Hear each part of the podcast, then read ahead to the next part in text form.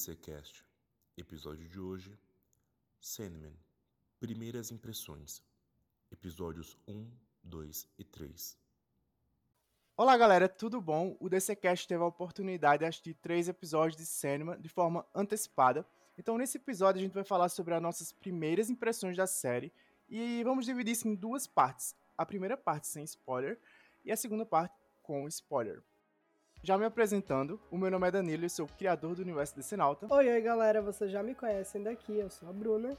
Faz até inclusive um tempinho que eu não gravo com o Danilo, acho que desde o nosso primeiro episódio do, do DCCast, então hoje é um episódio mais que especial. Oi, oi, gente, eu sou a Bela. Primeiramente, eu queria agradecer à Netflix por disponibilizar esses episódios e falar aqui que além da série, a gente vai fazer algumas comparações com as HQs, tá? São apenas as primeiras impressões, já que vimos apenas três episódios. Mas eu já vou adiantar que são três ótimos episódios. Então já segue a gente na plataforma que você estiver escutando. E se tiver no Spotify, deixa as estrelinhas pra gente, que é muito importante. Foram anos com adaptações de Sandman fracassando, projetos eram anunciados e nunca passava disso até que finalmente saiu do papel e com o New Game apoiando. Temos Sandman na Netflix. Então acho que para começar esse papo podemos iniciar pela parte sem spoiler, né? E falar, a Netflix acertou, Sandman deu certo? Sim. Com certeza. Não dá. Não, não, não tem como a gente dizer que não. Uh, até quem não tá no hype, quando assistir, eu tenho certeza que vai ser pego. E, e, não só quem não tá no hype no sentido de gente que conhece a história, mas não tá animado. Eu acho que até o público que não ouviu falar de Sandman, vulgo, quem morou embaixo de uma pedra nos últimos sei lá quantos anos, mas Uh, pessoal que só é assinante da Netflix e vai ver a série chegar essa sexta-feira e vai olhar lá e vai dizer: Nossa, vou dar uma chance pra essa série aqui. Eu tenho certeza que esse pessoal vai amar. É, com certeza. A série tem promessa, assim, de ser uma das maiores que a Netflix já fez. Que dirá, talvez, uma das maiores da história das adaptações de HQs. Ah, com certeza. Era uma das obras que muitas pessoas falavam sobre ser inadaptável, né? Não dá para adaptar. É, existem várias obras nos quadrinhos assim que a galera fala, pô, isso aqui não dá, isso aqui não dá. E Sandman era uma delas, e os anos foram passando, foram passando, tinha projeto de filme, tinha projeto ali. Mas o Neil Gaiman hum, achava que o, o melhor caminho era série. E eu também acho, porque Sandman é uma obra que o formato dela funciona melhor em série. A gente vai poder discutir isso aqui, né? Como é, conseguiram adaptar o formato HQ para um formato de série, como isso funcionou muito bem. Eu acho que a gente pode destacar, principalmente esses primeiros episódios, o Morpheus. Como eles escolheram a pessoa certa para interpretar o protagonista. Porque era uma coisa difícil também, né? Pensar, que, pô, quem vai ser o Morpheus? Quem é o Morpheus perfeito? E eles acharam. É, eu adoro o ator. Ele tá em Irma Vep e ele. Uh, tá, o papel dele lá é menorzinho. Mas só de ver ele chorando lá, eu pensei, pô, ele vai dar um ótimo Morpheus. Não que o Morpheus seja um personagem chorão, né? Por favor, não vão distorcer. Mas tem cenas ali nesses primeiros três episódios que ele consegue colocar tanta emoção só num olhar que eu fiquei, caramba, escolheram de fato o Morpheus perfeito, sabe?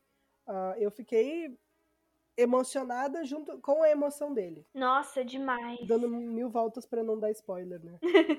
Nossa, demais. Os primeiros episódios, assim, foram um tiro na cara, no peito, no pé, em todos os lugares, porque eu, honestamente, eu já tinha assistido outras coisas do Tom.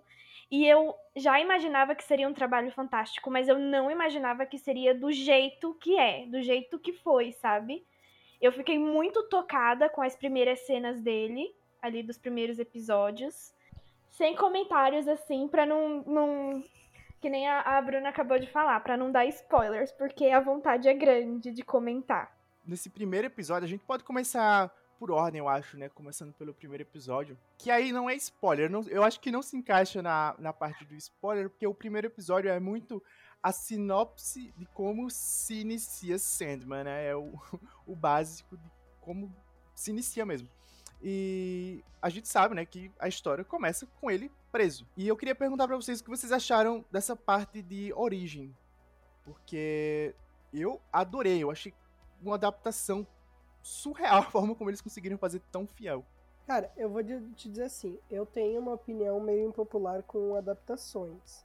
Eu acho que tem certas coisas que a literatura, e isso tanto livro quanto quadrinho, ela é uma tecnologia ilimitada para certos efeitos, né? Então tem certas coisas que só cabem na literatura. Só que eu tive que morder muito a minha língua. Porque a adaptação de Sandman tá muito fiel. Tá, tá, tá, tipo assim, claro, né? Tem sempre coisas que são uh, alteradas, mas existe um sentido do porquê que essas coisas são alteradas. Faz sentido não, e não tá faltando ali. Mas eu tô chocada com o quão fiel ficou essa adaptação. Sim. E até as coisas que foram alteradas, elas foram alteradas de uma forma que ficaram perfeitas. Que se você visse isso, tipo, nas HQs hoje em dia, você ia ver e você ia falar, nossa, não, tipo, não altera a qualidade da história como ela é contada, sabe? É, é extremamente fiel, mesmo quando não é. Absurdo isso. Esse primeiro episódio foi assim é, principalmente nas partes em que ele tá preso, né? O olhar dele, o jeito como. A, a expressão corporal do Tom, acho que foi o que mais me chamou a atenção de todo o episódio, né? Porque ele não fala uma palavra praticamente, né? É o episódio é. inteiro em silêncio, e mesmo assim você entende tudo e você sabe exatamente o que, que ele tá pensando, o que, que ele tá sentindo. É genial, é absolutamente genial. Inclusive, a fotografia dessas cenas, caramba, tem, tem um, vários momentos, na verdade, mas assim, tem certas cenas desse episódio que tem um enquadramento ali muito inteligente, né? Tu, a forma, os ângulos que eles pegaram, as perspectivas que eles escolheram, nossa.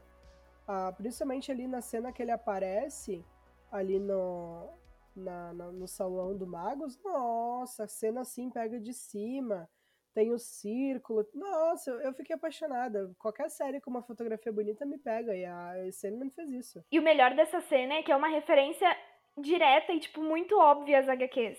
Eu fiquei passada Exato. com isso. Eu fiquei passada demais. Incrível. Sim, tem algumas cenas ali que, tipo, tu fica. Isso aqui é, é HQ. Ficou muito bom mesmo.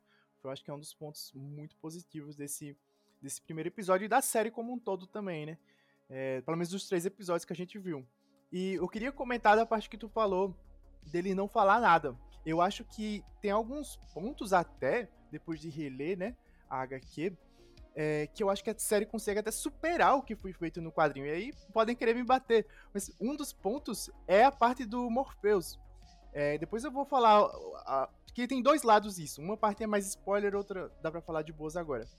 Mas a parte do Morpheus, eu consegui sentir mais a dor dele com o passar do tempo do que na HQ.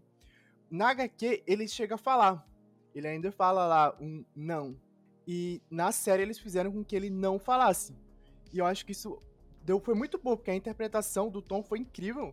E isso acho que elevou ainda mais o drama, né? O sofrimento dele.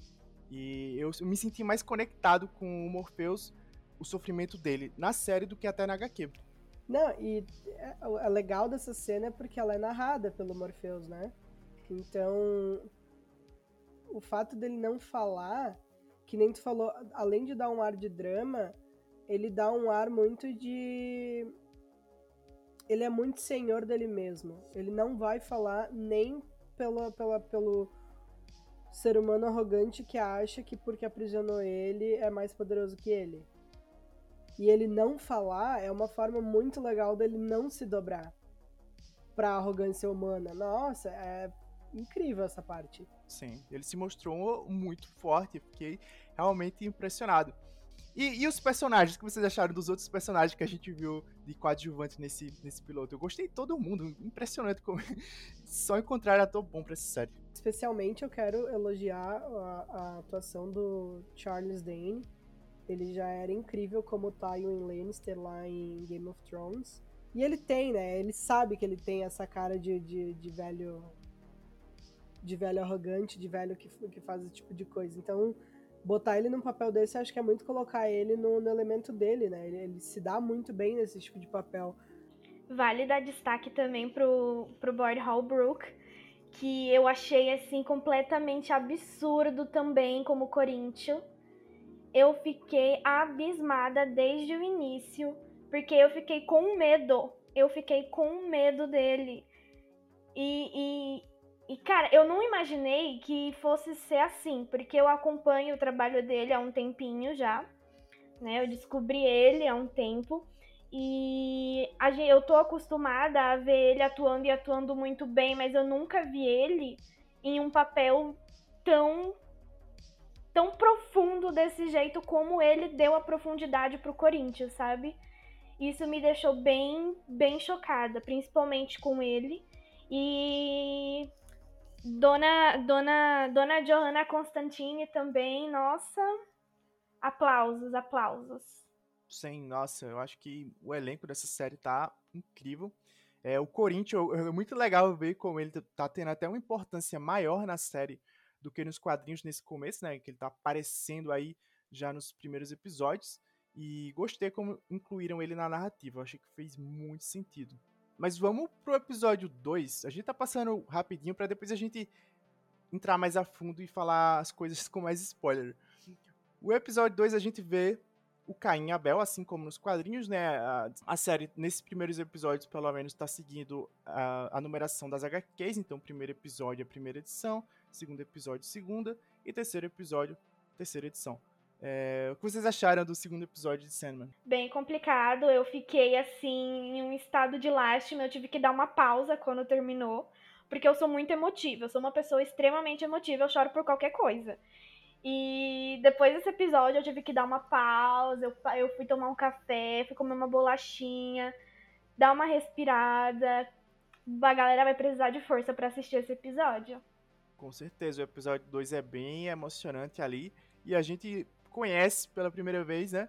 O Caim e o Abel, que são personagens importantes ali na história do Sandman. E adorei também aí, os atores, muito bom, achei que foi uma escolha perfeita. Eu acho que, ele, eu acho que eles ficaram muito. muito além de, de, de ter caído muito bem os personagens com os atores, eles têm um ar assim, meio. com um ar meio hobbit, sabe? Uh, por mais que, que, que ela, a cena aconteça num momento meio triste, ela, ela teve esse ar assim para mim, até pela questão do visual mesmo. Mas galera que tá ouvindo quando assistir, eu acho que vai entender o que, ao que, que eu me refiro. Pois é. Do todos é o episódio mais curtinho, tá? O episódio, eu acho que 37 minutos, então foi o mais curtinho dos três. E vamos pro 3, o episódio 3, que foi dos três, acho que o meu favorito. Fiquei em dúvida entre o 3 e o primeiro, porque o primeiro me pegou muito por eles terem feito a origem de uma forma tão perfeita. Mas é que eu adorei o 3. O 3, talvez eu, eu posso dizer que seja o mais. que muda mais coisas da HQ até porque a gente tem mudança de personagem. Então, muita coisinha ali no roteiro teve que mudar, se adaptar para uma nova versão. Somos apresentados a Joanna Constantine, que é uma personagem que existe nos quadrinhos, mas que aqui foi meio reimaginada, né, nesse universo. Ela tá tomando a história que nos quadrinhos é do Constantine. E eu achei uma personagem incrível, né? Eu adorei a personagem da Joanna Constantine é, sem spoiler, eu acho que ela é uma personagem que tem uma identidade própria muito boa. A trama dela também é uma trama extremamente emotiva, que eles conseguem pegar isso bem da HQ, né? E fazer de uma forma muito boa com ela. Para quem gosta de mulheres poderosas, vai curtir muito ela. Verdade. Agora, eu só posso comentar realmente o que, que eu achei da personagem dela quando a gente puder falar spoilers, porque tenho coisas a comentar. E tu, é, Bela? Então, eu senti falta de uma ceninha que, que inclusive, acho que eu já comentei com você, Danilo, que eu tinha um uhum. apreço, assim, sabe? Que era delicado ali, era um apreço emocional, que infelizmente cortaram. Mas eu amei muito o episódio, eu achei, como você falou, né? É, infelizmente, assim, eu não, eu não tive ele como meu favorito, realmente. O primeiro, assim, foi bem impactante para mim mas ele foi excelente, assim, em todos os seus andados, seus caminhares, suas palavras, em tudo, em tudo. Até no CGI, gente do céu. O que, que é o CGI dessa Sim. série? Nossa. Inclusive, eu quero chamar a atenção pro fato de que o cenário, para uma produção de fantasia, tá muito bem construído. Tem cenas que estão lindíssimas, assim, que a, a Netflix só se puxou em nível de produção assim em Stranger Things, sabe? A gente não tá vendo isso em qualquer coisa que eles fazem, mas em Sandman eles se puxaram mesmo. É, por exemplo, você tem The Witcher, né, que foi bastante criticada por coisas da produção. E eu acho que Sandman, pelo menos nesses episódios iniciais, não tem esse problema. É, e olha que é difícil pra caramba fazer Sandman, porque, por exemplo, tu pega um Game of Thrones da vida, tu tem cenários fixos, né? Tu tem um castelo, tu tem um, um lugar ali. E, e Sandman, beleza, tu tem também alguns lugares fixos que ele vai visitar constantemente. Mas ao mesmo tempo, Sandman, ele é, é, sobre sonho, é sobre imaginação, ele vai em vários lugares. Então é muito difícil fazer Sandman. Não é fácil. Eu imagino que talvez essa foi uma das coisas que foi um ponto importante para talvez Sandman demorar tanto para sair, né? Porque precisava ter um budget justo para fazer justiça realmente a, a Sandman.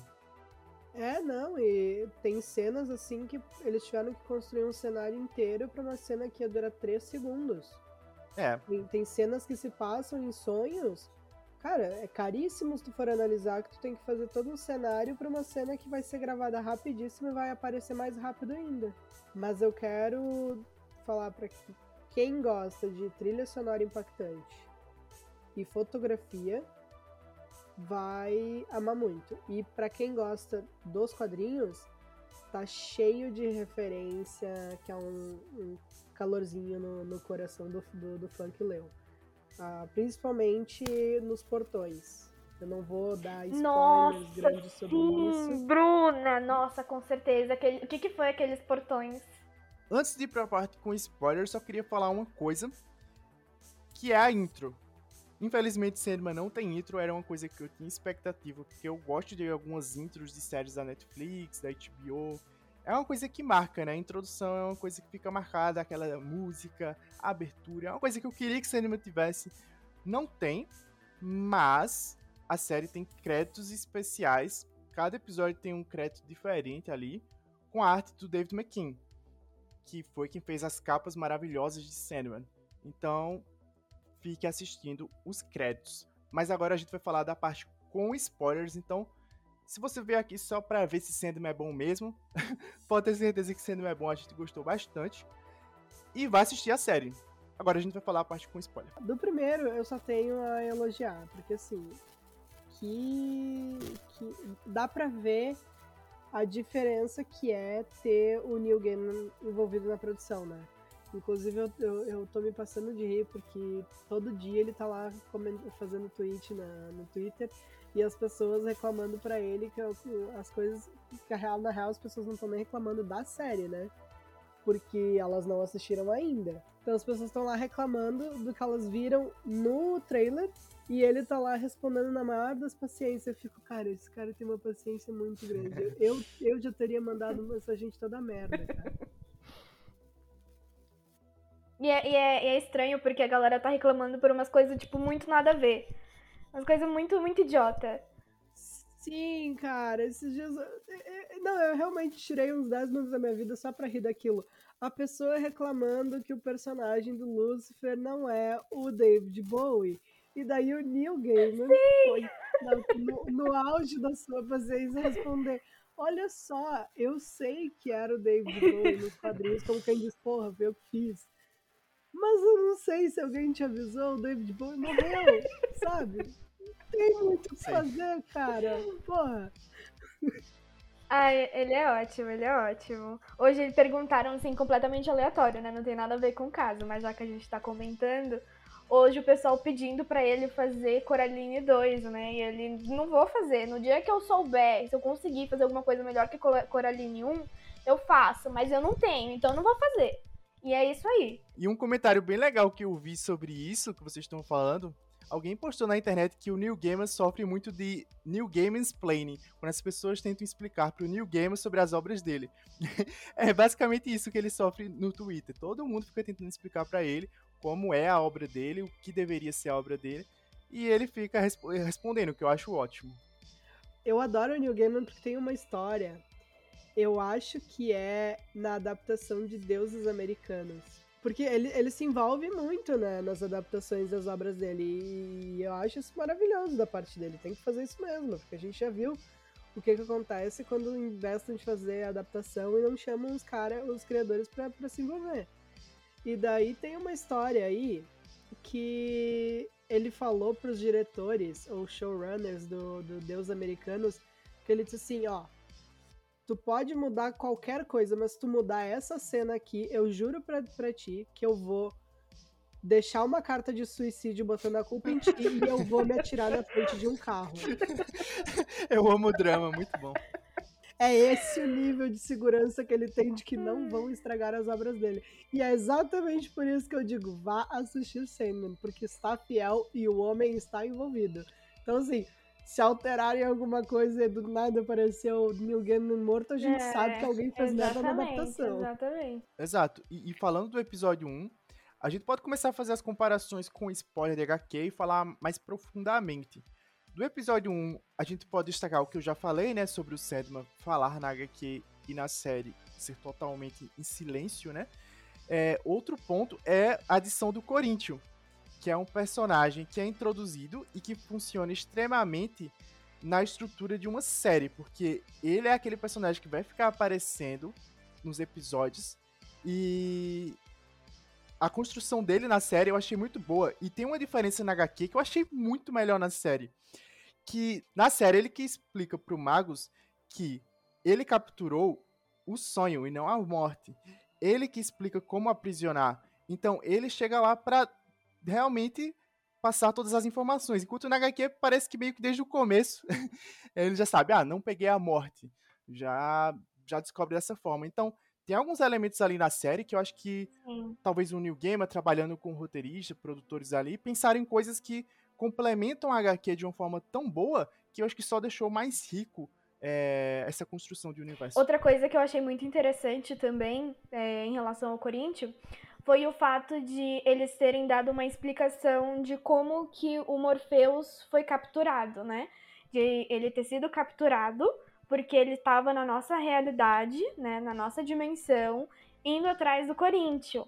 Porque na, na HQ, de certa forma, meio que fica implícito que é um pouquinho fácil, sabe? Que é, é meio fácil de capturar um, um perpétuo. E enquanto na série fica meio explícito que é um pouquinho mais complicado que isso. Você tem que ter o, o feitiço correto, tem que ter as condições corretas, tem que estar desse jeito, desse jeito, e tem que estar tudo alinhado para acontecer do jeito que tem que acontecer. E eu achei isso genial, porque se eles tivessem adaptado é, de como tá nas HQs pra, pra série, talvez não fosse ter o mesmo impacto que teve. E eu achei isso, assim, completamente genial. Completamente genial. Assim, como estudante e tudo mais, eu achei que foi uma sacada de mestre. Não, o, o Corinthians é um personagem muito legal para quem, porque em termos de narrativa, ele é um personagem que ele, ele é um vilão carismático no sentido de que tu quer, toda vez que ele está em tela, tu sabe que vai ser uma cena boa, vai ter algo surpreendente e ele é um personagem que ele ajuda a história a avançar. Então, tanto que se tu for ver todas as vezes que ele aparece ali, ele faz a história progredir, ele faz as coisas uh, se moverem com ele. Ele é um, uma excelente ferramenta de narrativa. É um vilão, é, é, basicamente um vilão perfeito num roteiro, porque ele realmente ajuda essa, essa história a se desenrolar com o plano dele e ele é ele é meio apresentado assim como ele é inferior ao Morpheus, tu sabe disso de cara, porque ele é uma, uma, uma criação do Morpheus, mas ele é meio que apresentado quase como esse mal imparável, porque ele tá sempre escapando, ele sempre consegue escapar, ele sempre dá um jeito, né? É o Augustinho Carrara do, do Sonhar. e, e eu, é exatamente isso que vocês falaram. Ele é o ponto que conecta as histórias, os episódios, porque na HQ é, elas funcionam de formas ali meio isoladinhas. Óbvio, você tem uma. A história tá continuando, né? Mas elas são bem fechadinhas e tal. E para uma série, eu acho que eles precisavam de um ponto que fosse conectando e que fizesse você continuar com interesse para assistir a série. E o Corinthians é esse personagem, é o personagem que vai provavelmente aparecer em muitos episódios. E eu realmente adorei esse ponto aí. Eu digo que a série acertou demais e não tem como criticar isso. Um ponto negativo que eu achei, e aí é o que eu falei lá no começo, que eu falei que tinha um lado positivo e um negativo, na verdade. O positivo foi o que eu falei. Na série eu achei que a relação com o Morpheus me impactou muito mais. Eles focaram muito no Morpheus. É, e isso para mim foi ótimo.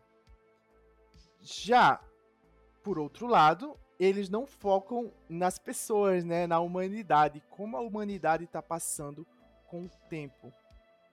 Como a humanidade tá sofrendo sem o Morpheus, sem os sonhos, aprisionados, sem dormir. É, enfim, tantas coisas é, que tem na HQ e que me causam uma aflição, eles deixam de fora aqui para focar no Morpheus. Então tem esses dois lados. Optaram por um lado bom, mas ao mesmo tempo eu senti um pouco falta daquilo da HQ. Mas foi o único ponto que eu senti falta, porque de resto eu não tenho o que falar desse primeiro episódio. Tipo assim, eu não acho que, que, que mostrou pouco o impacto no sentido de que dá para entender que houve sim um impacto, porque ele narra isso, mas eu acho que realmente podia ter mostrado mais, podia ter explorado um pouquinho mais. Não, não chega a ser um defeito para mim de tipo, nossa, ficou ruim. Não é que ficou ruim, mas podia ser melhor. Eles deram uma ali uma uma geral, eles deram assim uma visão geral do que estava acontecendo e acabaram deixando de lado, né, para se aprofundar no Morpheus. E eu estou esperando que talvez eles façam isso, né, de, de explorar um pouquinho mais é, um pouquinho mais pra frente, talvez em outros episódios, né, mais pro fim da temporada, é, quando chegar, né, no, no plot principal ali da temporada. Então, talvez, talvez venha aí eles explicando um pouquinho mais, com mais profundidade, o que, que foi que rolou, como que isso afetou o mundo. Quem sabe? Então é isso, eu acho que o primeiro episódio ele acerta. É uma introdução do Sandman basicamente perfeita. Eu acho que todo fã de Sandman vai assistir lembrando de vários momentos da HQ e pegando alguns momentos que não tem na HQ e falando, nossa, isso aqui ficou tão bom. E agora a gente pode ir pro episódio 2, que é um episódio já até bem mais fiel, né? A gente continua com a construção ali do Corinthians, que tem o seu plot ali, mas ao mesmo tempo acho que toda a trama ela é bem o que é o quadrinho mesmo, né? Ele é bem um episódio de transição do 1 pro 3, né? Ele é o episódio que avança as coisas. É no 2 que aparecem as graças, né? Nossa, a hora que elas apareceram, eu achei perfeita a escolha da, das atrizes, os efeitos, a cena toda da, da cobra. Uh, aliás, a cena dele viajando nos sonhos, especialmente, nossa, ficou. Eu, eu amei, Gente. eu amei. Ele viajando assim nos sonhos, e daí tem uma parte que ele fala que as correntes estão mais fortes, não sei o quê. Inclusive, um pouquinho antes nessa cena, quando ele vai. Quando ele tá de, de, de joelhos lá e ele olha. Sim, o... era isso que eu ia a comentar. Água, a referência aos quadrinhos, né? Então, era isso que eu ia comentar agora. É, no reflexo dele, né? A referência é o Morpheus ali, no reflexo da água. E na hora eu tive um surto completo quando eu vi aquilo acontecendo. Eu, Jesus Cristo, não é possível. Será que eu tô vendo coisa? Peguei o celular, mandei mensagem pro Danilo. teve, me aguenta, teve que me aguentar meus áudios chorando e rindo e gritando ao mesmo tempo. Genial. Não, o da água eu até fiquei. Será que eu tô maluco ou eu tô vendo ele mesmo? eu não acreditei, porque é muito bom. Eu... Nossa, incrível. Esse episódio 2 foi muito bom também. E como tu falou, Bruno, ele é um episódio que meio que faz uma transição ali, porque ele precisa guiar também os próximos episódios, né?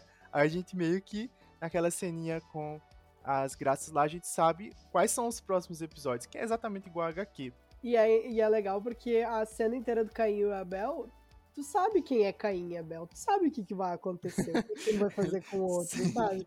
Aí a cena inteira que eles estão ali, tu fica pensando, hum, tá, vai acontecer a qualquer momento, a qualquer momento. E daí as coisas avançam, elas progridem ali e não se mexe com o Pet, tá? Uhum. Mas enfim, Gregory foi com Deus, aliás, foi com Morpheus. E o, a, quando a cena tá quase acabando, tu pensa, ah, legal, eles não vão mostrar isso agora. E pá, acontece. Caim mata Abel e tu fica. Não dá, né? Vícios são, são, são coisas que a gente não consegue perder. E eu acho que esse episódio 2 é muito bom, não tem muito o que falar dele assim, de, de tanto de mudança, eu acho. Eu acho que as mudanças que fizeram ali foram boas para a estrutura de série, como eu falei, né? O Corinthians ali participando. É um episódio muito bom, também uma ótima adaptação das HQs. Eu tô muito triste ainda, tá?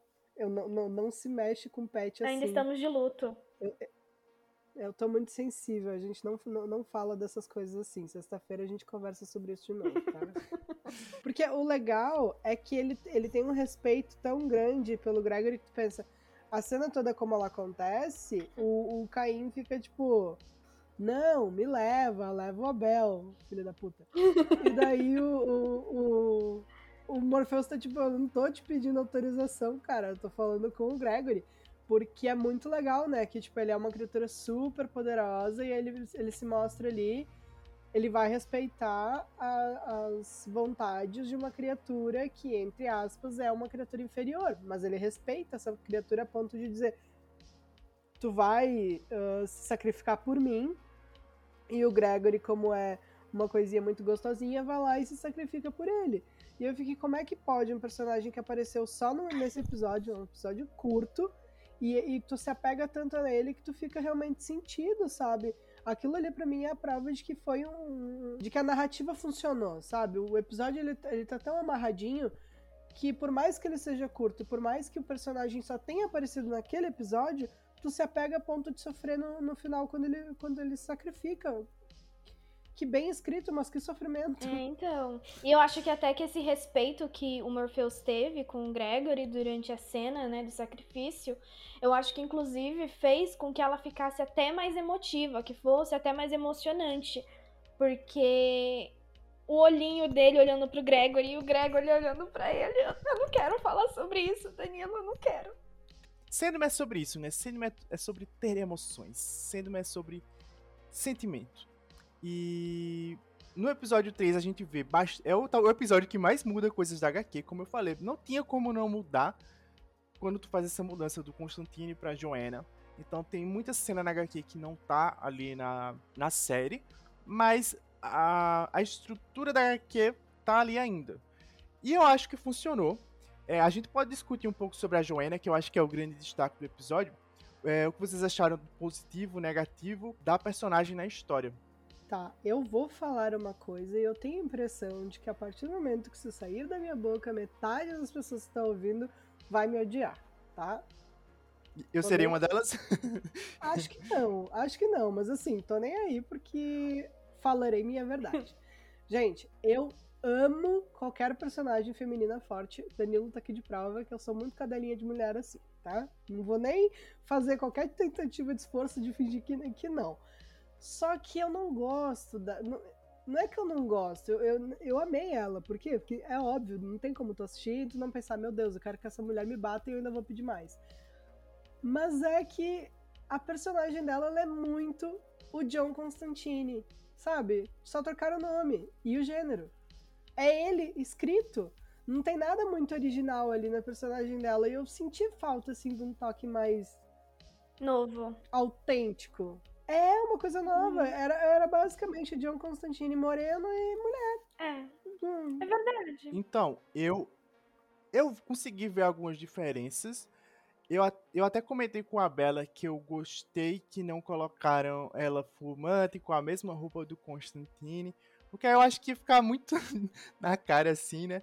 Mas ao é, mesmo eu... tempo, botar um casaco branco é a, a, literalmente a opção mais óbvia para fugir daquilo, sabe? É, mas, mas eu, eu até gostei. Eu acho que teve, pelo menos, pelo menos pra mim, teve elementos ali que fizeram ela ser uma personagem única. Talvez a única coisa que eu mudaria seria a parte da Astra. Que foi até no começo eu fiquei meio é, confuso. Eu fiquei, será que ela vai ser uma versão do Constantine? Ou será que eles vão fazer uma parada bem diferente com ela? E, enfim, poder usar realmente com a personagem. E aí, quando veio a parte da Astro, eu já fiquei, ok, então estão pegando realmente do Constantine. E eu acho que eu teria feito, talvez ali, uma origem, né, para ela diferente, o um trauma diferente, para ela se destacar. Eu acho que seria até muito legal a gente ver outra coisa. Até porque essa origem do Constantine, que é muito boa, mas também já é batida, já rolou em animações, série, enfim.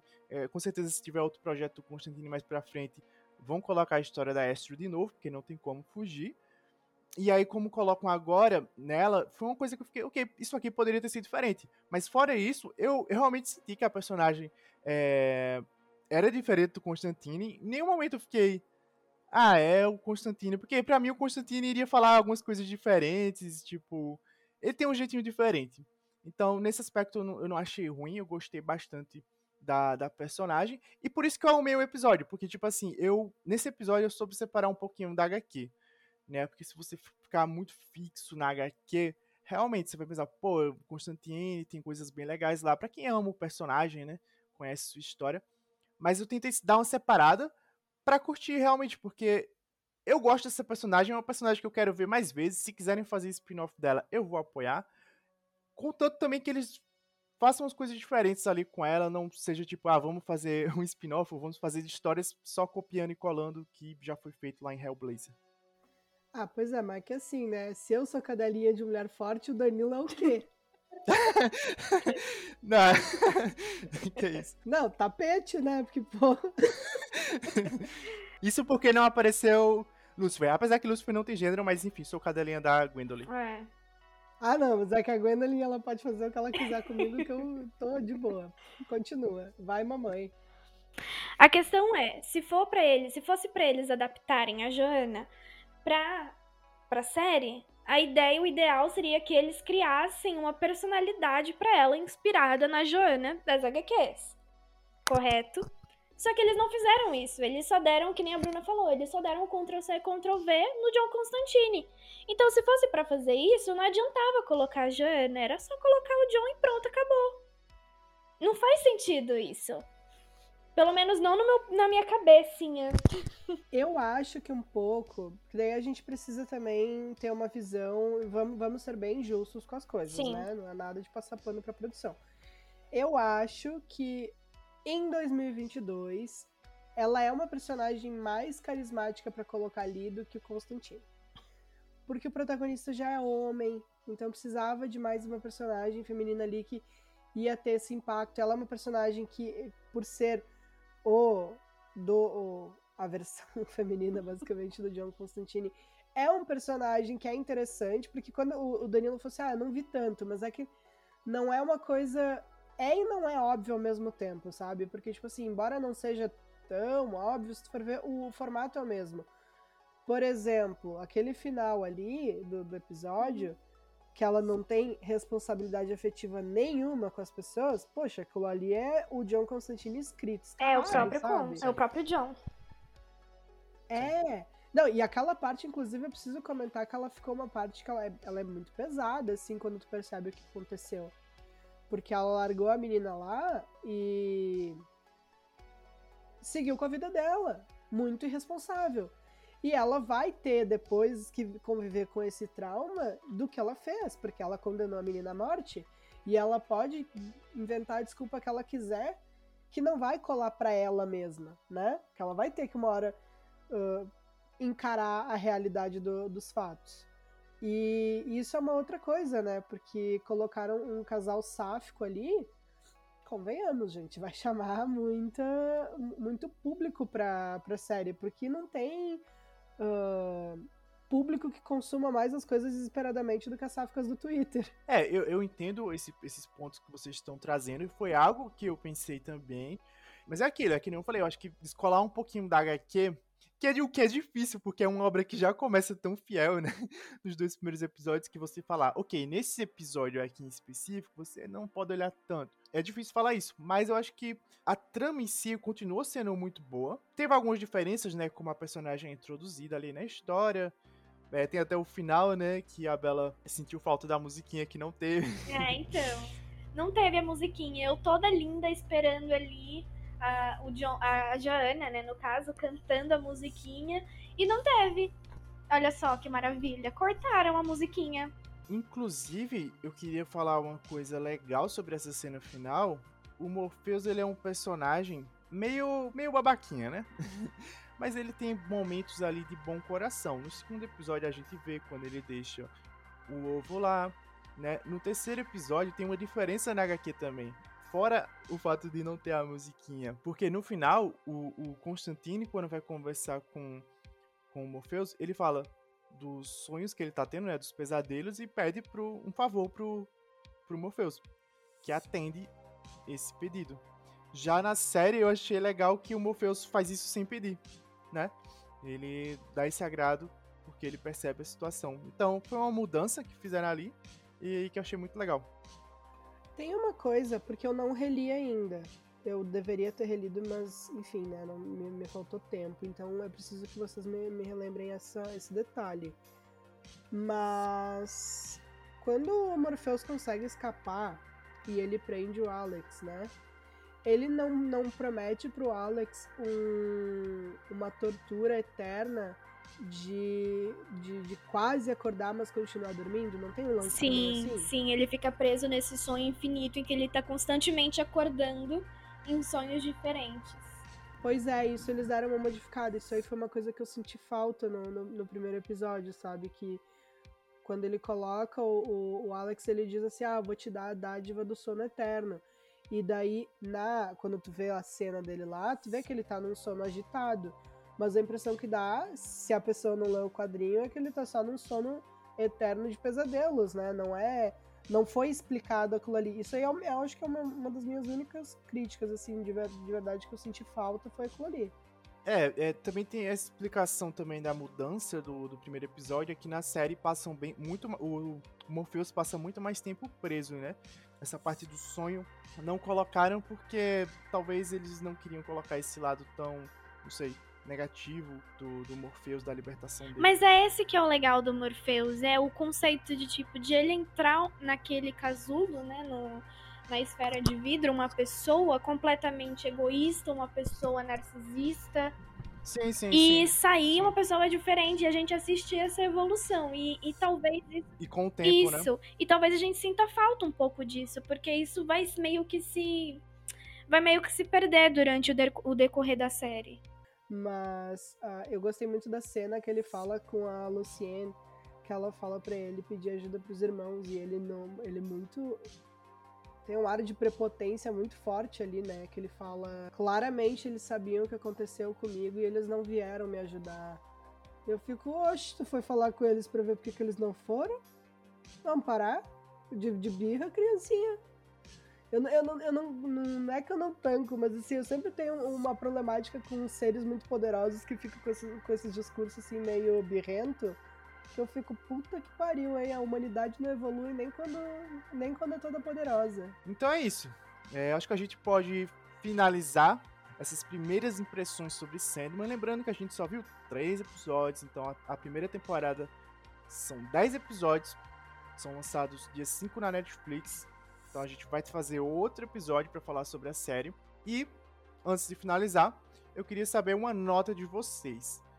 Pode ser uma nota para o começo, uma nota geral para os três primeiros episódios, fazendo uma média aí do que vocês acharam desse começo. Ah, eu não vou fazer média, porque eu acho que eles são episódios que eles têm pesos diferentes, que nem eu falei, o episódio 2, ele é um episódio perfeito em fidelidade, ele é um, um episódio perfeito em transição, até em emoção, mas eu acho que. Eu não sei se é justamente porque ele fica entre o, o 1 e o 3. Ele não é um episódio morno, longe disso, mas ele não tem para mim o impacto que o 1 e o 3 tiveram, muito embora eu tenha quase chorado com a morte do Gregory. Mas é, eu acho que eu daria, tipo assim, 9.5, porque faltou para mim um pouco mais da representação do, do, da parte do sofrimento humano e a, o lance do, do, do da tortura do Alex. Eu daria 9 pro episódio 2 e eu daria 9.5 pro episódio 3, porque embora eu tenha amado a Joanna, eu acho que ela é muito John Constantine e faltou um pouquinho de autenticidade, mas de repente nos outros sete episódios ela encontra essa autenticidade, então tem espaço aí, tem potencial. É complicado, complicado, porque eu sou meio parcial quando se trata de Sandman. Então, para mim, o primeiro episódio, mesmo com os defeitos, né, mesmo com mesmo faltando, né, a representação do que, que aconteceu com a humanidade, né, mesmo faltando é, essa demonstração do que aconteceu com o Alex realmente, ainda para mim é um episódio número é, episódio nota 10, porque foi emoção pura e tipo para quem lê HQ, né, para quem quem vive isso, eu acho que talvez isso, esse, esse episódio seja muito, muito mais intenso, né? Uh, não que você não leia, Bruna, não quis dizer isso, gente. Posso voltar? Vamos voltar. É porque eu não quis dizer isso. Só que eu tô esperando há muito, muito tempo, entendeu? Tipo, eu tô, eu tô esperando esse episódio, eu tô esperando a série há muito, muito, muito tempo. E assistir finalmente esse negócio acontecendo é muito impactante. Né? Então, para mim, mesmo com todos os defeitos, o primeiro episódio seria um 10. O segundo já seria um 9,5 e o episódio 3 também 9,5. Então eu acho que fica por aí nessa média de 9,5. Mas eu vou, eu vou te dizer, Bela, que eu entendo esse sentimento porque é aquilo que eu falei lá no início do episódio. Eu tenho uma um, muita reclamação, assim, eu tenho um pé atrás com adaptações e é muito, muito gratificante, né? Quando a gente tem uma adaptação que ela vem com, com esse abraço e esse carinho tão grande pelo leitor, porque foi o, o leitor que fez essa história crescer a ponto dela ser relevante para ser adaptada. Então, quando a gente senta para assistir uma, uma adaptação, a gente quer sentir esse carinho. E eu, eu concordo 100% contigo que ele foi realmente. Um, um, esses três primeiros episódios, mas principalmente o primeiro, ele é um carinho muito grande com o leitor. E isso é, sem sombra de dúvida. Sim, nossa, foi é, incrível. Foi incrível assistir desde o início até o fim. Foi uma, uma, uma, experiência que, tipo, mesmo que eu já soubesse que fosse acontecer, que eu soubesse que fosse ser bom, eu não imaginei que fosse ser um toque tão carinhoso com quem é apegado às HQs no nível que a gente é, sabe? Eu, eu fiquei bem emocionada né? Eu fiquei bem tocada com o carinho, com a dedicação que a gente vê ali, né? No, nos detalhes, nas pequenas coisas. E é, é isso. Sandman já começa de uma forma incrível, né? A, a, cena de abertura do primeiro episódio me emocionou tanto que eu vi umas 3, 4 vezes, porque eu fiquei, meu Deus. Eu, eu vou fazer média mesmo dos episódios, eu acho que somando os três aí eu dou uma nota 9,5. Eu acho que a série acerta muito como eu falei, eu vou repetir, para mim tem coisas que o primeiro episódio faz muito melhor do que a HQ. É... Adorei o Corinthians na história, a forma como ele foi incluído e acho que a gente vai se importar até mais com ele na série do que na HQ também. Tem muita coisa que você fala, pô, beleza, eu queria ter visto isso da HQ na série, realmente, pô, a HQ sempre vai estar ali mesmo se tivessem estragado essa série, a HQ sempre estaria ali e ela, a obra é perfeita e intocável. Mas eu acho que as mudanças que fizeram foram boas, falta coisas ali da HQ, sempre vai faltar, é muito difícil. Mas é uma coisa que eu até falei com a Bela, essa obra já entra nesses três primeiros episódios, da, entre as produções, né, entre as adaptações mais bem feitas, né, da, da história. Com certeza. Top 5, certeza, Danilo. Com certeza. A gente pode pensar até um episódio voltado para falar sobre eh, adaptações, né, filmes e séries que adaptaram obras de quadrinhos. A gente tem Scott Pilgrim, né, que é uma obra também bem fiel. E dava para pensar em obras ali, sendo, acho que por esse começo dá para pensar que ela vai estar tá ali no top 5, sim. E eu gostei bastante, então por isso eu dou uma nota 9,5. E espero que os próximos episódios de Cinema sejam tão bons quanto, ou melhores, porque eu tô muito empolgado pro episódio 4 e 5, principalmente. Eu tô maluco. Eu, eu terminei, eu fiquei, meu Deus, Netflix. Não é possível. Eu terminei com raiva. eu tenho que falar a verdade. Eu queria assistir os episódios. É... Enfim, mas pelo menos vamos assistir de todo mundo dia 5. Não, e é muito, muita cretinice da Netflix saber segurar o hype até de quem assistiu antecipado o negócio. Porque eles lançarem só três episódios pra gente foi muito sacanagem. Porque aonde termina o terceiro episódio, ele, o, o Corvo dizendo ah, well, fuck, let's go to hell. E eu fiquei, caramba, cara, não, não, não, não se faz isso com as pessoas. Eu fiquei assim, Gwendolyn Christie, meu Deus. Esperando a mulher aparecer e daí o episódio acaba. Eu fiquei, ah, não, que vocês fizeram isso comigo. Nossa, fiquei muito feliz. É, feliz que a gente tá tendo uma coisa tão boa, mas ao mesmo tempo fiquei com aquela ansiedade de, meu Deus, eu quero ver logo. Então é isso, galera. Só lembrando vocês que, para quem não leu e agora ficou curioso com, a, com os quadrinhos, já que a gente falou que foi muito bem adaptado, muito fielmente adaptado, o último episódio foi já uma apresentação de quem é Morpheus e do universo da, dos quadrinhos dele. E junto com esse episódio, loguinho vai ter um episódio bônus com um guia de leitura para quem quer ler e não faz ideia de por onde começar.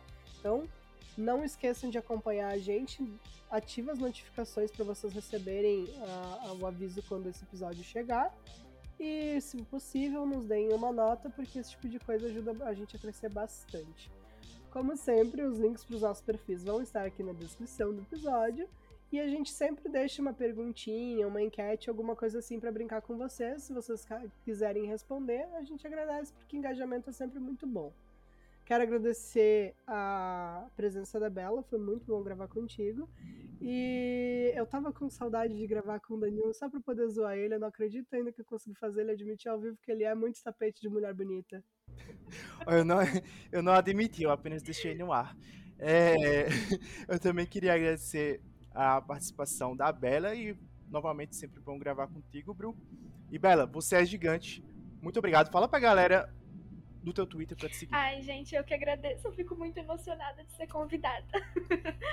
então, é... muito obrigada pelo convite, né? Espero retornar mais vezes. Tô ali também no nosso próximo episódio, né? Com o nosso guia de leitura sobre Sandman, então não deixem de dar uma olhada. E quem quiser me seguir, eu estou lá no Twitter, o meu arroba é Green Lanterns. Isso, Green Lanterns, mas o L lembra que é um I maiúsculo, tá bom? Qualquer coisa, o link vai estar tá aqui na descrição. E é isso, gente. Então é isso. Muito obrigado a você que escutou até agora e até o próximo sonho. Tchau, tchau.